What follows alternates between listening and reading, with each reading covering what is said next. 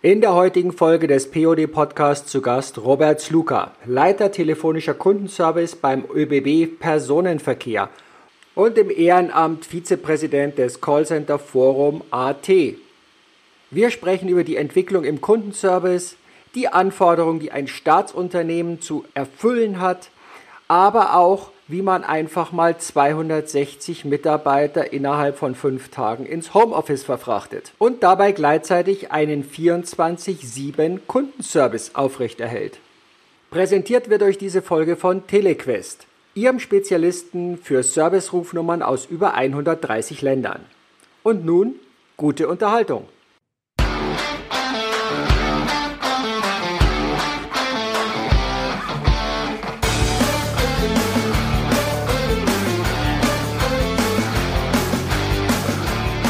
Hallo und herzlich willkommen zu deinem POD Podcast.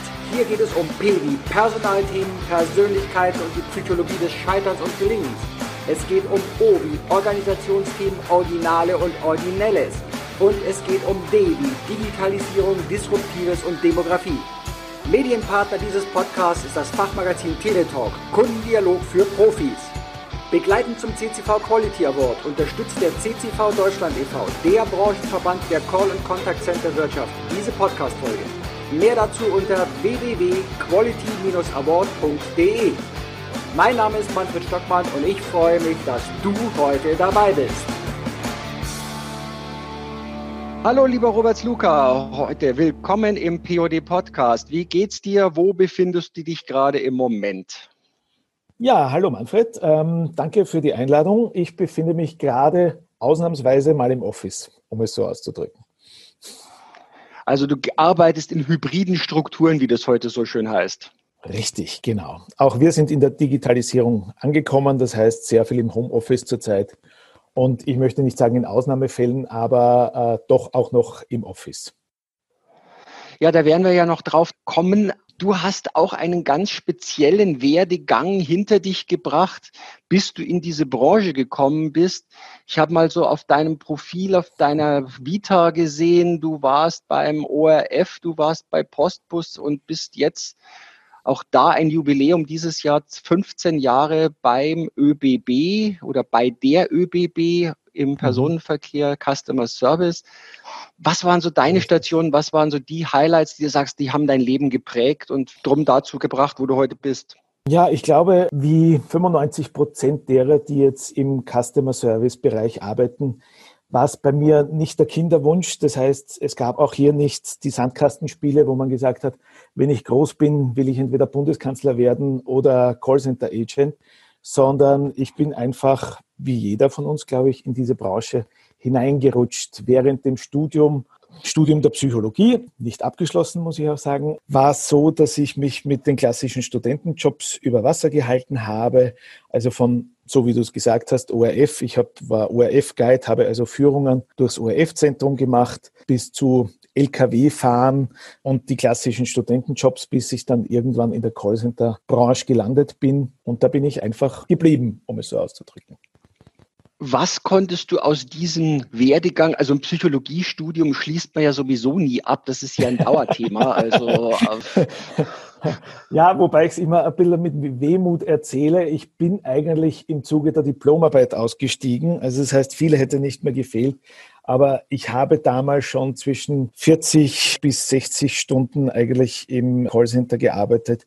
Und irgendwann kam dann die Entscheidung zu sagen, okay, Psychologie, so wie du sagst, schließen eh die wenigsten ab. Damals, und das liegt doch schon einige Zeit zurück, war auch gerade die Studienordnung dann geändert worden und es hieß sozusagen mit dem äh, Psychologiestudium an sich kann man ohne Propedeutikum und Zusatzausbildung sowieso nichts anfangen. Und nachdem ich das fünf Jahre lang studiert hatte, fiel dann die Entscheidung zu sagen, und jetzt nochmal drei Jahre in eine Zusatzausbildung zu stecken, um dann als Psychologe tätig zu werden, wohlwissend auch, dass ich das damalige Gehaltsschema, das ich schon im, im, im Callcenter hatte, lange Zeit nicht erreichen würde, war dann die Entscheidung einfach zu sagen, okay, Callcenter ist, ist mein Leben. Und ich glaube, ich habe in den letzten über 20 Jahren ähm, diese Entscheidung nicht bereut. Du hast ja auch in diesem Feld sehr viel mit psychologischen Themen zu tun. Ne? Richtig, ja. Also ich sage auch immer, es war eine gute Grundlage für meine Karriere in der Callcenter-Branche. Okay, und dann bist du irgendwann beim ÖBB, also für die Zuhörer, die jetzt aus Deutschland sind, ÖBB ist die österreichische Bundesbahn, also das Pendant zur Deutschen Bahn oder zum Schweizer äh, Bahnverkehr. Genau. Und bist dort im Bereich Personenverkehr heute jetzt als Leiter telefonischer Kundenservice. Was ist denn da jetzt mal in der Vor-Corona-Zeit schon dauernd euer Thema gewesen? Wie seid ihr gewachsen? Was ist, hat sich da entwickelt, auch in diesen 15 Jahren, wo du dabei bist? Ähm, ja, es war eigentlich immer spannend und ich habe keinen Tag erlebt, der wie der andere war. Und das macht eigentlich das Interessante am Customer Care Bereich oder gerade im Bereich des ÖBB Kundenservice aus. Eigentlich 80 Prozent der Anfragen waren früher, lange, lange Zeit immer, wann fährt der Zug von A nach B und danach gelagert das, was kostet diese Fahrt. Das Ganze hat sich in den letzten Jahren massiv geändert. Insofern, dass wir auch gemerkt haben, gerade mit diesem Boost der Digitalisierung und sprich auch den Smartphones, dass unsere Kunden wesentlich besser vorbereitet an uns herantreten. Ähm, den schönen Vergleich, den ich immer nehme, weil es für uns auch ein entscheidendes Jahr war, war 2008. Damals war ja Österreich auch Veranstalter der Europameisterschaft. Das heißt, da hatten wir rund 3,5 Millionen Calls mit einem äh, einer durchschnittlichen Calldauer von 1,20 circa und da war wirklich noch so der Klassiker, wann fährt der Zug? Heutzutage haben wir rund 1,6, 1,7 Millionen Calls pro Jahr, aber haben dafür eine durchschnittliche Gesprächszeit von drei Minuten 30 weil unsere Kunden wesentlich besser vorbereitet kommen und dann mit sehr viel Detailfragen an uns herantreten. Mein Lieblingsbeispiel ist immer so Anruf im ÖBB-Kundenservice mit, ich bin Allergiker, habe einen Nachtzug gebucht, aus welchem Bettbezug besteht denn sozusagen der Bettbezug, aus welchem Material und die Kissen, ist das Allergiker geeignet oder ähnliches. Und das sind unter anderem Fragen, die unsere Agents bereits ohne Nachschauen beantworten können. Also das heißt sehr viel in Zusammenhang mit der Reise an sich und sehr viele Detailfragen. Jetzt wäre so mein Ansatz bei dem Thema, wenn solche Fragen häufiger kommen, findet man die denn nicht gleich bei der Buchung des Nachtzuges oder in dem Bereich? Wo könnte ich denn die Information hinsetzen, um eigentlich diese ganzen Kontakte schon wieder zu vermeiden? Ne? Ja, das ist halt die Schwierigkeit, weil bei den vielen tausend Anrufen, die wir am Tag entgegennehmen, sind höchstwahrscheinlich nur 20 bis 25 Prozent vielleicht, dass eine Frage zweimal vorkommt. Also es sind so viele Detailfragen, dass es schon wieder unübersichtlich werden würde. Okay. Also das reicht wirklich von, wo ist denn die Steckdose im Zug, bis zu im Bordrestaurant habt ihr auch Schnitzel, bis zu den, den klassischen Fragen, wo wir einfach merken, durch eine gezielte Fragestellung ist es wesentlich einfacher zu lösen, als die Information online zur Verfügung zu stellen. Wobei ich sagen muss, wir haben, eine, wir haben sehr gute Online-Plattformen und die werden auch sehr gut genützt. Also deswegen, es kommen sehr viele Detailfragen, wobei ich auch sagen muss, ein Klassiker bei uns, der im, im Kundenservice oft vorkommt, ist die Frage, wann fährt denn der nächste Zug? Dann fragt man nach, von wo wollen Sie denn hinfahren? Dann kriegt man als Antwort, von hier zu meiner Mutter. Also deswegen, hier muss dann schon mit gezielter Nachfragen äh, mal eruiert werden. Fangen wir mal an mit, in welcher Stadt befinden Sie sich denn gerade? Also es heißt manchmal so ungefähr wie kleine Kinder, die man auf der Straße aufliest und sagt, wo mussten du hin? Nach Hause. Ne? Ähm, naja, sagen wir mal so, also unsere Kunden unterstellen uns eine gewisse Allwissenheit, was ja nicht schlecht ist, aber oft gilt es dann doch einfach nachzufragen und ein bisschen die Kunden auch zu lenken. Okay. Also es ist jetzt noch nicht so, dass gleich mit jedem ÖBB-Ticket gleich der Tracking-Chip mit ausgegeben worden ist, sodass ihr genau wisst, wo die Leute sich befinden und wo sie hinwollen. Das ist richtig. Nein, das noch nicht. Aber es gibt auch bei uns bereits, also weil wir halt sehr innovativ agieren, auch bereits hier die ersten Testungen betreffend Erfassen der GPS-Daten für eine Verrechnung. Also sprich, äh, steig mit dem Handy ein, fahr mit dem Zug und steig wieder aus und anhand deiner Geodaten wissen wir dann, welche Strecke du gefahren bist. Und ich glaube, das könnte auch die Zukunft sein, wo das Bahnreisen in Zukunft hingeht. Also wir mhm. versuchen auch immer wieder sehr innovativ zu sein. Und das war auch der Ansatz der letzten 15 Jahre, weil du es vorher gefragt hast, unsere Kunden ganz einfach zu überraschen. Mit Serviceleistungen, die man von uns als Staatsunternehmen vielleicht nicht erwartet hätte. Also wir haben in den letzten Jahren sehr viel oder wir haben eigentlich immer die Kundenbrille auf und überlegen uns immer so ein bisschen fast als, als kleiner Think Tank, was könnte äh, es für den Kunden einfacher machen. Wir haben zum Beispiel vor einigen Jahren als, ich glaube, einer der ersten Callcenter in Österreich die IVA abgeschafft. Also dieses ewige, wenn Sie das haben wollen, drücken Sie die Eins, wenn Sie das haben wollen, drücken Sie die Zwei.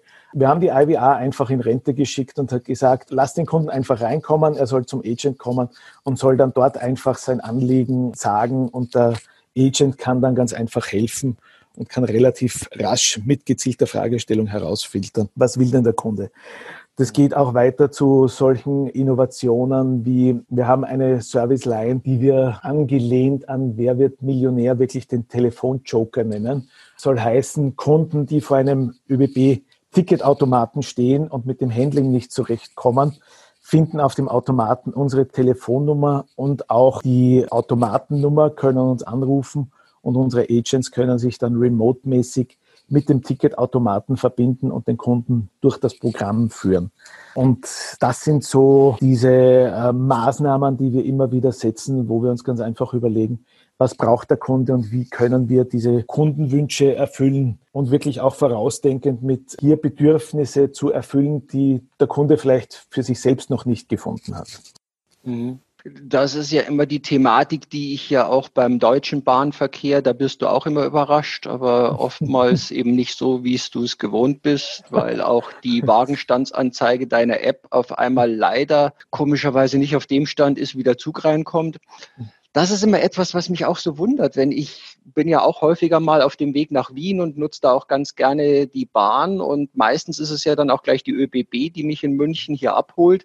Mhm ich finde da immer den Komfort auch so ein bisschen anders. Da gibt's ja auch noch diese spezielle Business Class, also die ja mhm. über der ersten Klasse sozusagen ist, wo man sich in richtigen Lounge- und Flugzeugsesseln mhm. Be bequem machen kann. Und was mir auch immer wieder auffällt, ist, sobald ich über die Grenze komme, mhm.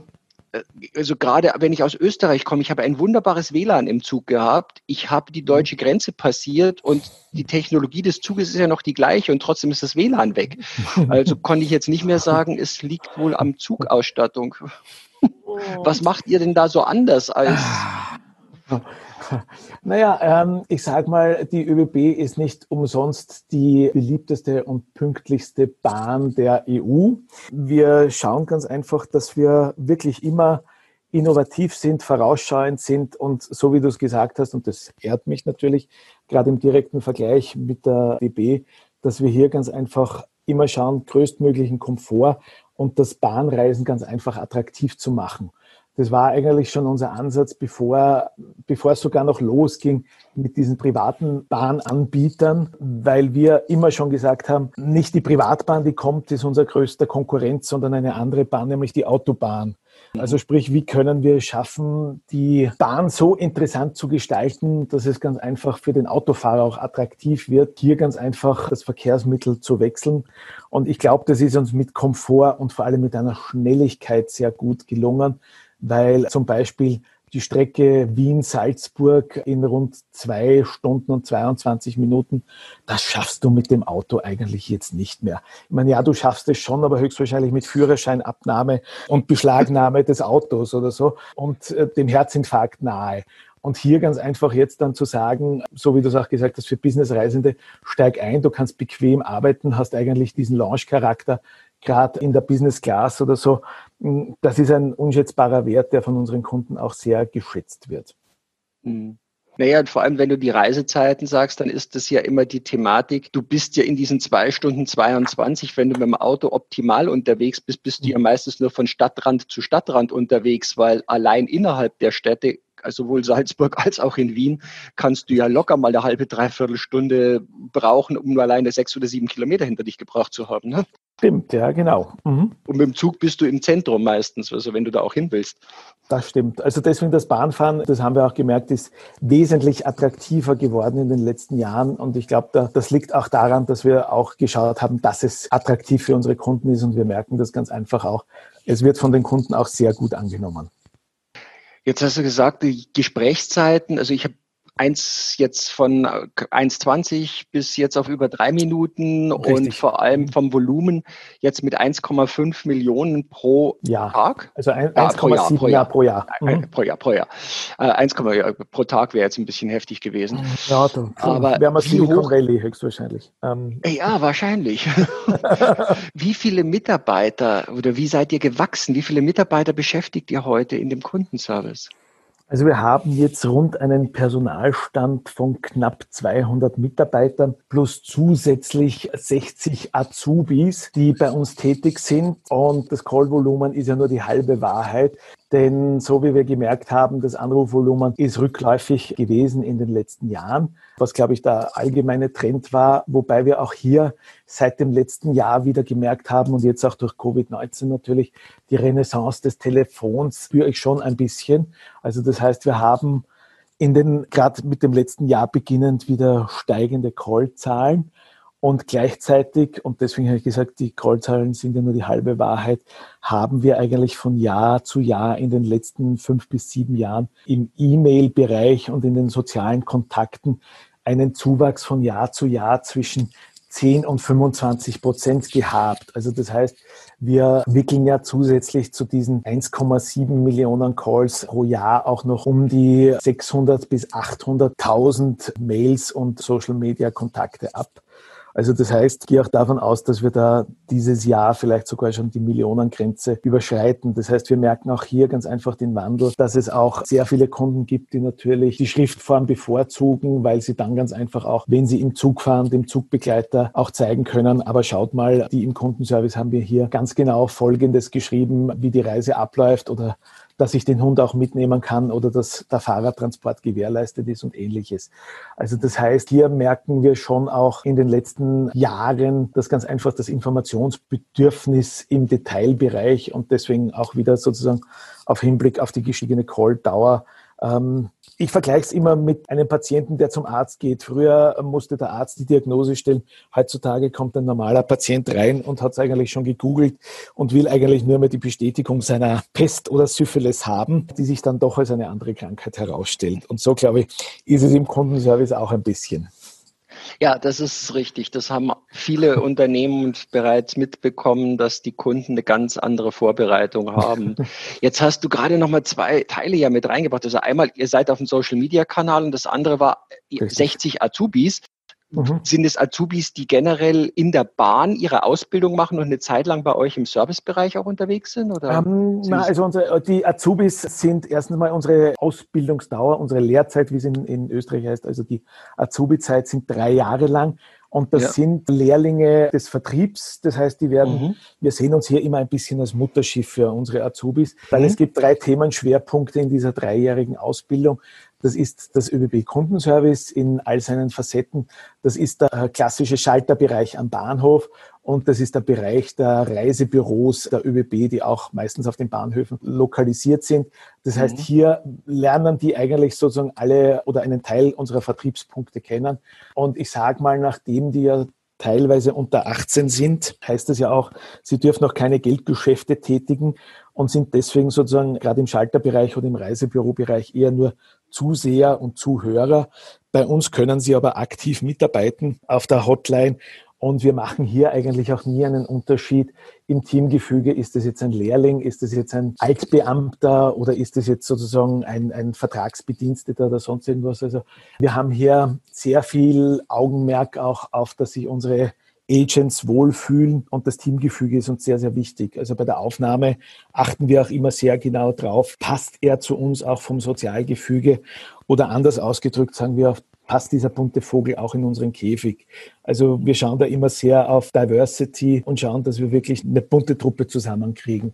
Was sich sicher, um da auch wieder auf die 15 Jahre äh, rückblicken zu können, was sich hier massiv geändert hat. Also wie ich 2005 unglaublich hier begonnen habe, hatten wir im ÖBB Kundenservice einen Frauenanteil von drei Prozent. Jetzt ist der Frauenanteil bei 50 Prozent. Also oh, eigentlich ganz hätte ich gedacht, dass sie eigentlich schon wesentlich höher mit dem Frauenanteil, weil das war dann mal der klassische Teil im, im Service Center, dass ja eigentlich die Frauenquote immer erst höher war und jetzt in, die, die Männerquote nachgezogen hat. Naja, das war, ähm, man glaubt es kaum, aber ich glaube, gerade in staatlichen Unternehmen vor vielen, vielen Jahren und mit 15 Jahren kann man sagen, es waren wirklich viele Jahre, war es klassisch, glaube ich, dass es, gerade die ÖBB war ein reiner Männerberuf und es wurden auch damals keine Callcenter-Agents gesucht, sondern ins Callcenter wurde man verfrachtet, um es so auszudrücken. Mhm. Also sprich Zugbegleiter, die irgendwie vielleicht einen Bandscheibenvorfall hatten und deswegen es nicht mehr auf den Beinen ausgehalten haben. Da hat man dann klassischerweise wie in sehr vielen äh, staatlichen Unternehmen, ich kenne diese Stories auch genauso von der Post, von der Telekom in Österreich und so weiter, da war, glaube ich, der, der klassische Ansatz, wenn er ein Ohr hat zum Zuhören und fünf Finger zum Tippen und einen Mund zum Reden, dann ist er eigentlich schon der perfekte Callcenter-Agent. Und 2005 hat das dann eigentlich den Anfang genommen, dass wir wirklich das erste Mal Callcenter-Agents wirklich gesucht und auch aufgenommen haben. Und deswegen diese Durchmischung oder diese Verjüngung hat uns auch sehr gut getan. Und deswegen, auch wenn man immer so heißt, äh, wenn man so hört, der Generationenwechsel und man muss ganz einfach schauen, also wie kann man sich aufstellen, um die Pensionsabgänge abzufedern. Also ich glaube, in den nächsten fünf Jahren habe ich insgesamt drei oder vier Leute, die in Pension gehen. Also wir haben diesen Change bereits hinter uns und sind sozusagen auch ÖBB intern ein Best-Practice-Beispiel, um zu zeigen, so kann die Durchmischung, die Verjüngung funktionieren und so kann man auch gut für die Zukunft aufgestellt sein das höre ich so raus jetzt, wirklich die Mitarbeiter, die jetzt bei dir hier im Service auch unterwegs sind, kommen über einen Azubi-Bereich, kommen schon mit einer gewissen Vorbereitung. Es ist nämlich richtig, keine richtigen Quereinsteiger mehr, die von ganz was anders kommen oder gibt es die auch noch so, ah, doch, um doch, deine doch, Diversity hinzukriegen? Genau, also die Azubis sind mal die, die Klassiker, die können wir nach Ende ihrer Lehrzeit dann übernehmen und die sind eigentlich fixfertig ausgebildete Agents und ansonsten haben wir immer noch die Schiene, sobald wir wissen, okay, vom Personalstand her, wir haben jetzt wieder einige Abgänge, wir müssen nachbesetzen, dann schauen wir immer, dass wir sozusagen ein richtiges Hearing machen und unsere neuen Mitarbeiter suchen, die bilden wir dann klassisch mal aus in einer Grundausbildung von 23 vollen Arbeitstagen. Da bringen wir ihnen mal alles bei über die Eisenbahn. Äh, wo fährt die Bahn überhaupt? Wo sind die Grenzübertritte? Sozusagen die ganzen ÖBB-Tarife, die ganze Verbundthematik, die es ja in Österreich auch gibt. Das geht bis zur klassischen Herzeigen in Praxistagen mit, wie schaut überhaupt das Wagenmaterial der ÖBB aus. Also da fährt man wirklich zum Hauptbahnhof und schaut sich mal an, wie schaut ein Railjet aus, wie schaut die Business Class aus, wie schauen im Vergleich dazu die Weißwürstzüge der DB aus und ähnliches. Und dann gibt's klassisch eine Fahrt mit dem Nachtzug nach Feldkirch, also ans ganz andere Ende von Österreich. Da lassen wir sie meistens Liegewagen fahren, damit sie in Zukunft nur mehr den Schlafwagen verkaufen. Und zusätzlich zeigen wir ihnen dann noch die Autoverladestelle und ähnliches. Und nach dieser Grundausbildung sitzen sie dann mal auf der 051717, also unserer Serviceline, sammeln dann die Erfahrung ein Jahr lang und haben dann die Möglichkeit, sozusagen in einem zweiten Teil der Ausbildung eigentlich die Ausbildung abzuschließen. Also auch hier haben wir in den letzten Jahren etwas besser agiert, weil früher war die Ausbildung länger. Also da haben wir wirklich fast 40 Tage am Stück ausgebildet. Und das war eigentlich ähm, insofern auch blöd, weil der Agent dann nach der Grundausbildung auch schon die erste Gehaltserhöhung hatte. Und die ist dann natürlich verpufft, die hat er gar nicht mitbekommen. Und so haben wir ganz einfach diese Ausbildung auch ein bisschen gedehnt, gestreckt, um ganz einfach die Verweildauer im Kundenservice beizubehalten.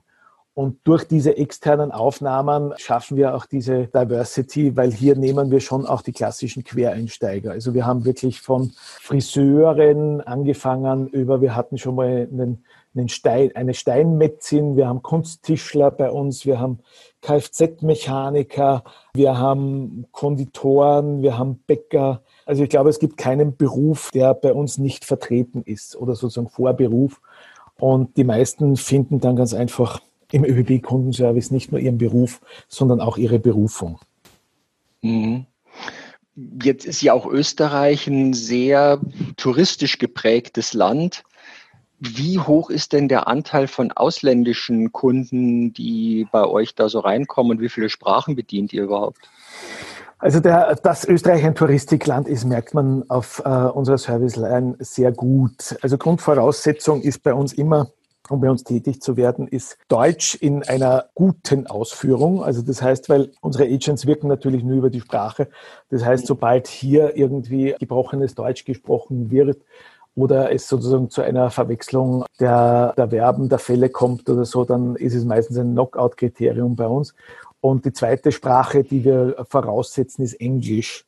Mhm. Und zusätzlich muss ich sagen, können wir eigentlich gerade auch bei unseren Azubis und auch bei einem Großteil unserer Mitarbeiter, nachdem das meistens Migranten der zweiten oder dritten Generation sind. Wir sprechen insgesamt, na, wir haben nicht jetzt von den Sprachen her, sondern wir haben letztens mal die Statistik gemacht. Wir haben bei uns insgesamt 15 Nationalitäten, die bei uns im, im Kundenservice arbeiten. Das heißt, wir könnten eigentlich, wir können sehr viele Sprachen anbieten. Es ist natürlich die Schwierigkeit bei einer 24-7 Hotline, brauchst du eigentlich, um eine Sprache durchgängig anzubieten, vom Dienstplan her mindestens acht Agents. Das gelingt uns selten. Also deswegen ist es eher so, dass wenn ein Agent merkt, hey, das klingt nach Ungarisch oder so, dann schaut er in der Callcenter-Anlage nach, welchen Agent habe ich denn heute da, der Ungarisch mhm. spricht und kann dann das Gespräch vermitteln. Mhm. Also das heißt, wir sind ein Touristikland und wir merken es vor allem auch beim Ticketversand. Also wir verschicken nicht mehr sehr viele Tickets per Post. Die häufigsten Tickets, die wir aber verschicken, sind in die USA und nach Japan.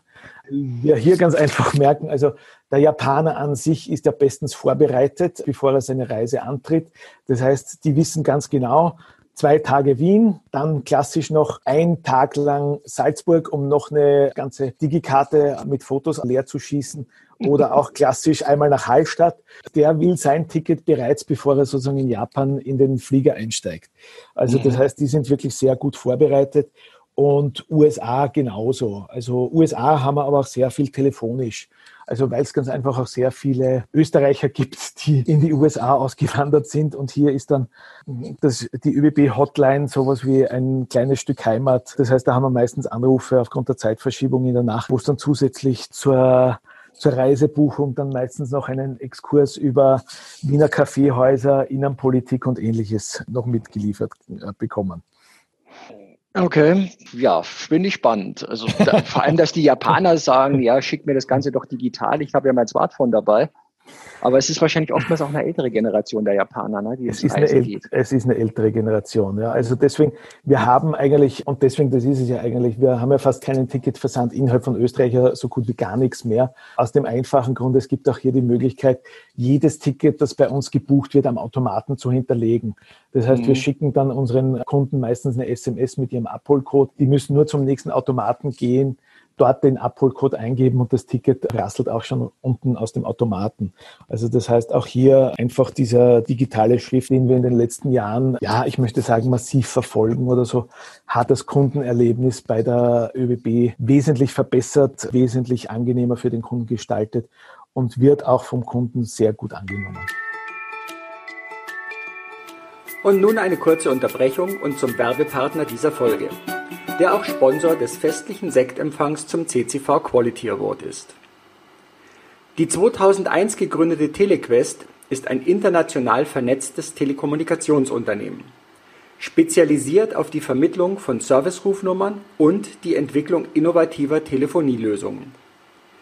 Neben Servicerufnummern in über 130 Ländern hat Telequest mit der neuen Marke Quest Phone das Angebotsportfolio um die Bereiche Cloud-Telefonie-Service, SIP-Trunking und Call-Tracking erweitert. Weitere Informationen erhaltet ihr unter www.telequest.at. Den Link findet ihr natürlich auch in den Show Notes. Und nun weiter zum Gespräch. Jetzt war ich ja mal vor ein paar Jahren bei dir zu Besuch in deinem Service Center und war dann so völlig verblüfft, weil daneben ist der große ÖBB-Bau. Ihr seid in so einer parallelen Seitenstraße und das ist jetzt kein klassisches Bürogebäude, sondern ihr seid über mehrere, ja, aneinandergereihte Häusereinheiten verteilt. Da sind so Höhenunterschiede drin. Das Ganze wirkt ja mehr wie eine Aneinanderreihung von Wohnzimmern. Ne?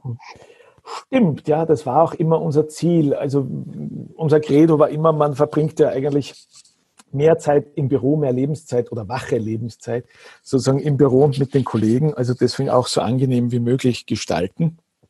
Und deswegen hat es ein bisschen den Wohnzimmercharakter, der aber sehr gut angenommen wird von unseren Mitarbeitern. Das geht über, ja, das reicht sogar, so wie du es gesehen hast, bis zu den Aquarien, die wir bei uns im, im Callcenter haben weil die Fische ganz einfach etwas beruhigend einwirken auf unsere Agents in diesem stressigen, in diesen stressigen, herausfordernden Zeiten. Also das ist praktisch dann auch eine gewachsene und auch bewusst so angelegte Konzeption, die nicht eben diese sterilen, ebenen Flächen sucht und genau. dann mit mhm. ein paar Dekostücken das versucht dann wieder aufzuhübschen, sondern ihr lebt es wirklich, diese Philosophie. Wir leben es wirklich, ja. Also es geht uns wirklich darum, die Mitarbeiter sollen sich wohlfühlen. Und ich glaube, es hat auch, äh, wir haben letztes Jahr ja das Zertifikat für Great Place to Work auch bekommen, dass das von den Mitarbeitern auch honoriert und geschätzt wird. Und wir haben eigentlich auch, und das zeigt sich auch, eine sehr niedrige für Callcenter-Verhältnisse, niedrige Fluktuationsrate und unsere Verweildauer liegt im Callcenter-Bereich über vier Jahre. Und von denen, die uns verlassen, und die meisten werden es eh wissen, im, im Schnitt, sage ich mal, in der europäischen Callcenter-Branche ist man meistens zwei Jahre und nach den zwei Jahren hat man höchstwahrscheinlich schon den siebten Arbeitgeber. Bei uns bleiben sie, gehen sie nach frühestens viereinhalb Jahren und ein großer Teil, die uns verlassen werden, auch sehr gerne oder wechseln auch sehr gerne intern in einen anderen ÖBB-Bereich, weil unsere ÖBB-Agents sind gerne gesehen, gerade von anderen Abteilungen weil wenn jemand über vier, fünf Jahre bei uns im Kundenservice war, heißt das, er hat eine hohe Stressresistenz, sonst hätte er sie ja nicht so lange ausgehalten. Er hat hervorragende Umgangsformen und er hat ein allumfassendes Wissen über die ÖBB. Der weiß wirklich sozusagen, der hat den Fahrplan im Blut, weiß um jede Wagengattung, jedes Wagenmaterial und kennt auch sehr die Wünsche unserer Kunden. Also mhm. deswegen, unsere Agents werden sehr, sehr gerne abgeworben und wir lassen das natürlich auch zu, weil wir finden, besser verändert sich intern, als geht, geht dann weg und diese Fachkompetenz geht verloren. Mhm. Du hast jetzt gerade angesprochen, ausgezeichnet worden letztes Jahr Great Place to Work die Jahre davor gab es ja auch schon Cat Award-Nominierungen, sogar auch mal vor Jahren Gewinner des Cat Awards, dann aber auch im Bereich Service, das, was du ja auch erwähnt hast, Top Service Österreich, Platz 1 mhm. im Bereich B2C im Jahr 2018. Also ihr bekommt mhm. einen ganzen Haufen Auszeichnungen, das wo sich sowohl Richtung Kunden natürlich darstellt, aber jetzt eben auch, mhm. wie du sehr schön ausgesagt hast, Richtung Mitarbeitern. Jetzt kam ja für alle von uns überraschend im März so dieser Riesenschlag, der auf mhm. einmal reinkam. Wir hatten es ein paar Mal, hattest du schon auch erwähnt, Corona. Mhm. So, was passierte da? Wie seid ihr damit umgegangen? Und im zweiten Teil nochmal, was bedeutete es, dass ihr diese ja, Mitarbeiterorientierung schon anders gelebt habt? Wie hat euch das geholfen? Ich glaube, das ist eine größere Geschichte jetzt wahrscheinlich, was ihr da alles gemacht habt, innerhalb kürzester Zeit, ne? Ja, das stimmt. Also vielleicht noch sozusagen zu den Auszeichnungen. Das klingt jetzt so, wie, wie wenn man ähm, das an, ja, anstrebt oder diese, das Heischen um Anerkennung oder so. Das ist es bei uns gar nicht, sondern da ging es eher darum, ganz einfach herauszufiltern, wie kann man sich gut benchmarken. Und so hat das Ganze eigentlich begonnen. Also es war bereits 2016 haben wir sogar einen internationalen Preis gewonnen. Da wurden wir als Best Complaint Management in London ausgezeichnet bei den. European Call Center Awards. Und das ist ganz einfach auch nicht nur im eigenen Saft immer zu braten, sondern ganz einfach auch zu schauen, wie stehen wir sozusagen in der Branche da oder wie schaut der Vergleich mit anderen Unternehmen aus? Denn gerade als Staatsunternehmen ist ja oft so, dass, ja, das sind so die, die großen staatlichen Unternehmen, das war früher, in Österreich hat man immer gesagt, das Salzamt, also da kann man gleich einen Brief ans Salzamt schicken oder sonst irgendwas. Also deswegen da ganz einfach diese Kundenorientierung in den Mittelpunkt zu stellen und dann das auch benchmarken zu lassen und dann auch noch ausgezeichnet zu werden, das zeigt dann schon, dass man auf dem richtigen Weg ist. Und ich glaube, unser Ansatz war immer nicht lang fragen, sondern einfach machen. Und genauso war es eigentlich auch bei Covid. Wir hatten durch einen, ich möchte nicht sagen dummen Zufall, sondern war fast schon Schicksal. Wir haben am 10. März unseren CISO, unseren Chief Information Security, Security Officer, schwieriges Wort, zu Gast und zu einer Besprechung bei uns im Kundenservice. Und an diesem Tag kam auch schon die Meldung damals von Seiten der österreichischen Bundesregierung, ja, es wird jetzt Beschränkungen geben in den Restaurants und in den Kaffeehäusern, muss ein Abstand eingehalten werden. Und man hat auch schon gehört, damals so, ja, bei Indoor-Veranstaltungen mehr als 100 Gäste wird es wohl nicht mehr geben. Und wir haben damals schon ein bisschen, möchte ich fast sagen, Lunte gerochen oder ein Gespür dafür gehabt und haben uns gesagt, naja, 100 Mitarbeiter haben wir auch hier eigentlich indoor. Das heißt, wir sollten vielleicht die Weichen stellen, um nicht nur ein paar, sondern eigentlich alle sofort sozusagen ins Homeoffice umzustellen. Wir hatten damals zwar schon einige Homeoffice-Plätze. Unser Anteil lag so bei circa 12, 13 Prozent unserer Mitarbeiter hatten damals schon Homeoffice-Arbeitsplätze und haben sozusagen von der Fünf-Tage-Woche zwei Arbeitstage daheim absolvieren können. Und wir hatten damals eben, wie gesagt, unseren CISO zu Gast und haben den dann ganz einfach mal konfrontiert mit, hey, ähm, haben sozusagen die Agendapunkte, die wir damals vorgesehen hatten, einfach über Bord geworfen und gesagt, lass uns mal drüber reden, was braucht es, um eigentlich 260 Mitarbeiter so rasch wie möglich, am besten so innerhalb von fünf bis sieben Tagen ins Homeoffice zu transferieren. er und seine Entourage haben uns mal ein bisschen belächelt und haben dann irgendwie so, wie wir auf sowas kommen, haben ihn dann aber relativ schnell davon überzeugen können, dass das vielleicht erst der Anfang ist und dass es vielleicht noch ganz, ganz, ganz anders und schlimmer werden könnte. Und wir haben dann eigentlich sehr rasch agiert, haben eigentlich am 10. März, das war ein Dienstag, haben wir dann sogar noch angefangen, mal alle unsere Mitarbeiter zu befragen, wer hat denn welche Hardware-Ausstattung daheim und was würde es denn noch benötigen. Und wir haben dann auch sehr viele Handys und Tablets innerhalb kürzester Zeit bestellt. Ein Mitarbeiter hat die dann sogar mit seinem Auto abgeholt von unserem Lieferanten, weil das hätte uns nicht geklappt. Wir haben eine Produktionsstraße bei uns im Kundenservice gemacht, wo man sozusagen in jedes Handy die SIM-Karte reingesteckt hat, in jedes Tablet und die ganz einfach aufgesetzt hat. Und am Wochenende kam dann auch die Ankündigung der Bundesregierung mit, es gibt den Lockdown ab dem 16. März. Und am 17. März, also einen Tag nach dem Lockdown oder Anders ausgedrückt, innerhalb von sieben Tagen ist es uns gelungen, das gesamte Kundenservice ins Homeoffice zu transferieren. 100 Prozent mit fünf Tage die Woche. Und es hat hervorragend geklappt. Also es hat sogar so gut geklappt, dass wir weiterhin die 24-7 anbieten konnten, dass es eigentlich für den Kunden gab es keinen Unterschied, ob er jetzt, wenn er bei uns anruft, ob der Agent jetzt im Office sitzt oder im Homeoffice. Und das war eine Leistung, auf die wir sehr, sehr stolz sind, dass uns das gelungen ist innerhalb dieser kürzesten Zeit. Ich wollte gerade sagen, da müssen ja wirklich alle Hand in Hand gegriffen haben. Und wenn du sagst, was habt ihr an Hardware-Ausstattung zu Hause? Also ihr hättet auch dieses Thema Bring Your Own Device sozusagen, die Philosophie Richtig. mitgegangen. Genau, also das war so unter dem Motto, bevor du gar nicht arbeiten kannst, sag uns mal, was hast du daheim stehen und wir schauen, dass wir dir relativ rasch ein Tablet oder einen Laptop zukommen lassen, dass das gut funktioniert.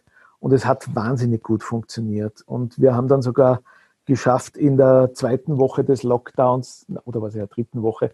Es hat äh, die Dinge haben sich so überschlagen, haben wir dann sogar noch ein externes Projekt übernommen und zwar eine Anrufsammel-Taxi-Hotline, das war im Vorfeld schon mal akkordiert. Also auch da war es relativ kurzfristig. Die haben uns das erste Mal kontaktiert im Dezember und haben uns gefragt, könntet ihr euch vorstellen, diese Hotline zu übernehmen, weil sie mit ihrem damaligen Dienstleister nicht ganz zufrieden waren. Und wir haben dann gesagt, ja, das können wir uns sehr gut vorstellen hatten einen Teil unserer Mitarbeiter im Vorfeld auch auf das neue Thema schon eingeschult. Die hatten dann ein bisschen Bedenken, ob das in Lockdown-Zeiten gut ist, dass sie uns dieses Projekt geben. Und wir haben dann aber doch einen einwöchigen Probelauf sogar absolviert und haben unseren Auftraggeber aber dann so überzeugt, dass er uns sozusagen mitten im Lockdown auch ein neues Projekt übergeben hat. Und auch hier hat das sang- und klanglos funktioniert. Also deswegen, ich glaube, unsere Philosophie ist ganz einfach machen und das kannst du auch nur, wenn du sozusagen so, wie du es angesprochen hast, ein Team hast, das wirklich mit 100 Prozent Herzblut dabei ist und das merken wir tagtäglich und das erfüllt uns auch sehr mit Stolz. Hm. Ja, dieses Hand in Hand gehen und dieses Machen, weil letztendlich wir verschiedene Diskussionen jetzt auch in den letzten Wochen immer wieder geführt und begleiten ja auch Unternehmen hier auf dem Online-Weg. Aber dieses immer erstmal alle Möglichkeiten durchzudiskutieren, zu sagen, ja komm, lass mal 60 Prozent gut sein und dann lernen aus der Erfahrung in kleinen Schritten vorantasten, ist meistens schneller und lehrreicher, als erst alles theoretisch durchzukonzipieren. Ne? Richtig, richtig. Also es, es gibt ein altes Sprichwort, das lautet in Österreich, wer lang fragt, geht weit irr. Also sprich, ja. ähm, deswegen ähm, einfach, ganz einfach wirklich ausprobieren, tun, machen und dann ganz einfach immer noch korrigierend eingreifen, ist wesentlich besser, als es jetzt zu Tode zu diskutieren und dann sowieso das nie zu Potte zu kriegen oder sozusagen in die Gänge zu kommen. Und deswegen, ich glaube, dieses Ach, was soll's, wir machen es einfach, ist eine Philosophie, die uns in den letzten Jahren, glaube ich, auch dorthin gebracht hat, auch in Bezug auf die Auszeichnungen, wo wir jetzt sind. Hm. Wie ist denn das bei euch dann gelaufen, als dieser Lockdown war? Also ihr habt eure Mitarbeiter verschwachtet. Wie hat sich denn das Anrufvolumen entwickelt? Weil ich weiß, ich hatte vor ein paar Wochen ja die Aufzeichnung auch mit der Lufthansa. Mhm. Die sind ja erstmal völlig abgesoffen, weil natürlich alle möglichen Leute ihre Tickets umbuchen mussten oder schauen, wie komme ich wieder weg, wie komme ich mhm. wieder von da nach da. Vieles ging ja über die Apps noch nicht. Wie hat sich bei euch das Anrufvolumen entwickelt und was danach dürfte ja dann auch erstmal der Zugverkehr deutlich runtergefahren worden sein? So, also wie kamen, jetzt die Wellen in den letzten zwölf Wochen auf euch zu? Also im März war es ähm, herausfordernd, um es so auszudrücken. also die Tsunami-Welle hat auch euch getroffen. Ja, also wir hatten im März, um dir ein, ein, ein Zahlengefühl zu geben, verglichen mit dem März des Vorjahres hat sich unser Anrufvolumen um 60 Prozent erhöht. Mhm. Aus dem einfachen Grund, so wie du es gesagt hast, ich bin jetzt hier irgendwo gestrandet, wie komme ich nach Hause? Also in den, in den ersten paar Tagen war wirklich so unter dem Motto, helft mir mal, ich bin irgendwo gestrandet und will nach Hause. Dann kam die große Erkenntnis, hey, nächste Woche werde ich auch nicht fahren können, weil ja der Lockdown ist. Also das heißt, sehr viele Anfragen betreffend Umbuchung, Stornierungen. In der ÖBB Gesamt war es dann sogar so, dass wir im März umgestiegen sind auf den Wochenendfahrplan auch unter, unter der Woche weil ganz einfach auch hier ähm, die Berührungsangst, ein öffentliches Verkehrsmittel zu nutzen, größer geworden ist. Wir sind aber durchgängig als ÖBB gefahren und haben natürlich auch im Hinblick auf die, wie es so schön heißt, systemrelevanten Berufe unser Angebot beibehalten. Und in den letzten Wochen hat sich dann ganz einfach so geändert, dass wir in den, ich würde mal sagen, letzten drei bis vier Wochen auch schon gemerkt haben, aufgrund dessen, dass, und da war Österreich, hat das relativ gut mit dem Lockdown in den Griff bekommen. Unsere äh, Krankenzahlen sind relativ rasch zurückgegangen und insofern merken wir jetzt auch schon wieder, dass wir jetzt vermehrt Kunden haben, die anrufen und ganz einfach eine Reise planen oder sich ganz einfach wieder informieren, aufgrund dessen, dass auch in Österreich ein bisschen Home, das Homeoffice schon zurückgenommen wurde oh, ich muss jetzt doch wieder ins Büro fahren, fährt mein Zug denn eh noch so, wie er vor dem Lockdown gefahren ist? Also wieder sehr viele Reiseauskünfte im Vergleich zu den Stornowünschen in den Wochen davor. Was aber schön ist im Lockdown-Bereich, wir haben seitdem einen massiven Zuwachs an Lobs über unsere Mitarbeiter bekommen. Also das heißt, sehr viel, was schriftlich reingekommen ist, wo wirklich explizit, ich habe mit folgenden Agents telefoniert, der war so hilfreich, der war so kompetent. Also das ist massiv sogar in die, in die Höhe gegangen. Hier die Kunden, die positive Kundenrückmeldung. Das ist ja schön. Dies ist dann auch bei den Agenten angekommen, die habt ihr auch gut weitergeben können. Ja, ja, ja, ja. Also ich lasse mir, ich lasse mir jede Beschwerde und jedes Lob persönlich weiterreichen und reiche es dann auch an den Agent weiter mit einem, mit einem Dankeschön auch von meiner Seite, ja. Wie seid ihr jetzt, also für die Mitarbeiter war es ja jetzt auch eine Neuerfahrung und wir haben das ja jetzt in verschiedensten Gesprächen immer wieder gehabt. Wenn wir jetzt über Homeoffice reden, hat das ja nichts mehr mit dem zu tun, worüber wir früher schön philosophiert haben. Du bist mal für eine gewisse Zeit, einen Tag, einen halben Tag zu Hause, meistens sind ja die Kinder dann auch weg, sind in der Schule, sind versorgt und alles Mögliche geht ja gut. Auf einmal sitzen ja ganze Großfamilien, je nach Wohnsituation, auf 60 Quadratmeter, 90 Quadratmeter, wie auch immer. Schule soll von zu Hause stattfinden. Wie mhm. sind denn eure Mitarbeiter damit angegangen und wie habt ihr das von der Führung, dieses Socializing und alles, was da ja nicht mehr so zwischen dem Flur, in der Kaffeeecke und so weiter stattfindet, wie habt ihr das Ganze organisiert? Ja, das ist ja das Herausfordernde in diesen Zeiten, dass man ganz einfach den Mitarbeiter nicht alleine lässt, sondern ihm immer noch das Gefühl gibt, er ist Teil des großen Ganzen. Also prinzipiell, was ich auch gemerkt habe in den letzten Wochen, auch wenn ich bei irgendeiner Hotline angerufen habe, ich fand es immer recht nett oder so, wenn man dann im Hintergrund vielleicht die Kinder spielen gehört hat oder bei mir ist es klassisch, wenn man dann die Kanarienvögel im Hintergrund hört oder ähnliches. Das macht dem Ganzen, das gibt dem Ganzen eine sehr persönliche Note. Also wir haben auch Agents rückgemeldet oder so, dass teilweise Kunden gesagt haben, bei Ihnen pfeift so und dann hat er gesagt, ja, ich wohne halt im Land, äh, am Land, ich mache jetzt mal das Fenster zu, weil das ist das Vogelgezwitscher von draußen, das Sie hören oder so. Also das gibt dem Ganzen eine persönliche Note. Wir haben aber auch ganz einfach immer einen Gruppenchat offen. Wir stehen in Kontakt mit unseren Mitarbeitern, wir telefonieren mit ihnen und was wir dann auch gemacht haben, wir haben nach, ich glaube jetzt acht, acht oder neun Wochen haben wir eine große Online-Umfrage unter unseren Mitarbeitern gestartet. Gebt uns mal Rückmeldung. Was läuft gut im Homeoffice? Wo braucht ihr noch Unterstützung? Was sollte noch geändert werden? Und da haben wir eigentlich eine sehr hohe Rücklaufquote bekommen. Und über 80 Prozent unserer Mitarbeiter haben gesagt, sie fühlen sich sehr, sehr wohl im Homeoffice und möchten das, wenn es geht, auch beibehalten.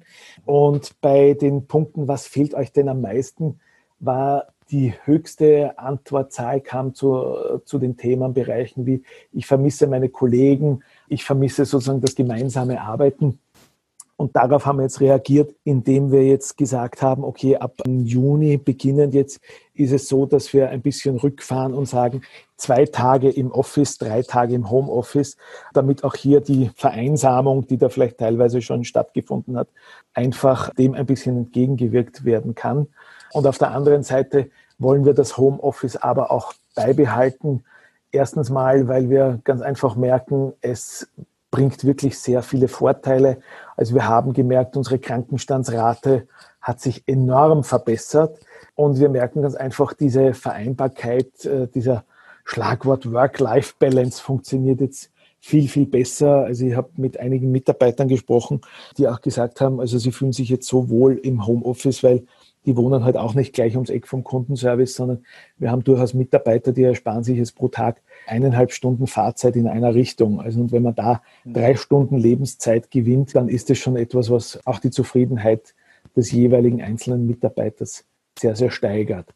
Also deswegen wollen wir eigentlich dieses Homeoffice beibehalten, auch im Hinblick Vorbereitung auf die groß angekündigte zweite Welle, die uns ja vielleicht droht, hier ganz einfach schon ein bisschen vorausschauend wieder zu planen und zu sagen, es macht jetzt wenig Sinn, innerhalb von drei Monaten oder zwei Monaten wieder alle komplett ins Office zu holen und dann steht uns vielleicht, ich hoffe nicht, aber steht uns vielleicht der nächste Lockdown oder die nächste Covid-Welle ins Haus und dann heißt sowieso wieder vielleicht alle zurück ins Homeoffice.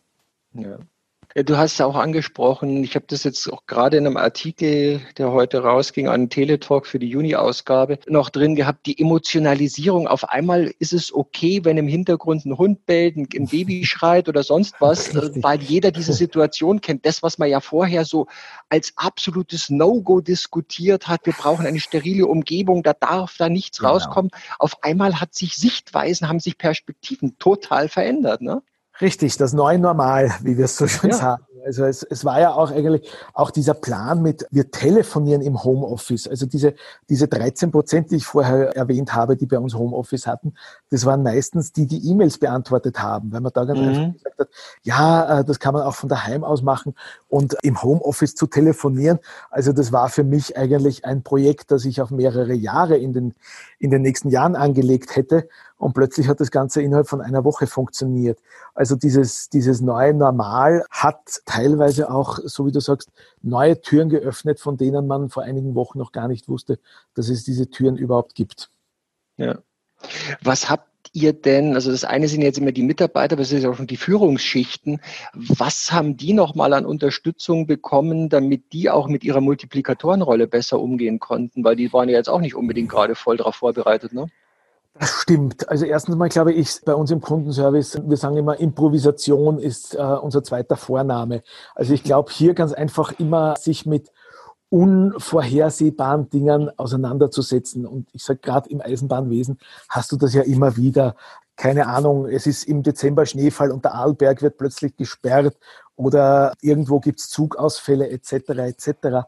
Also deswegen hier auf Unvorhergesehenes einfach zu reagieren oder dann ganz einfach Lösungen zu finden für Probleme, die, es, die noch nie aufgetreten sind.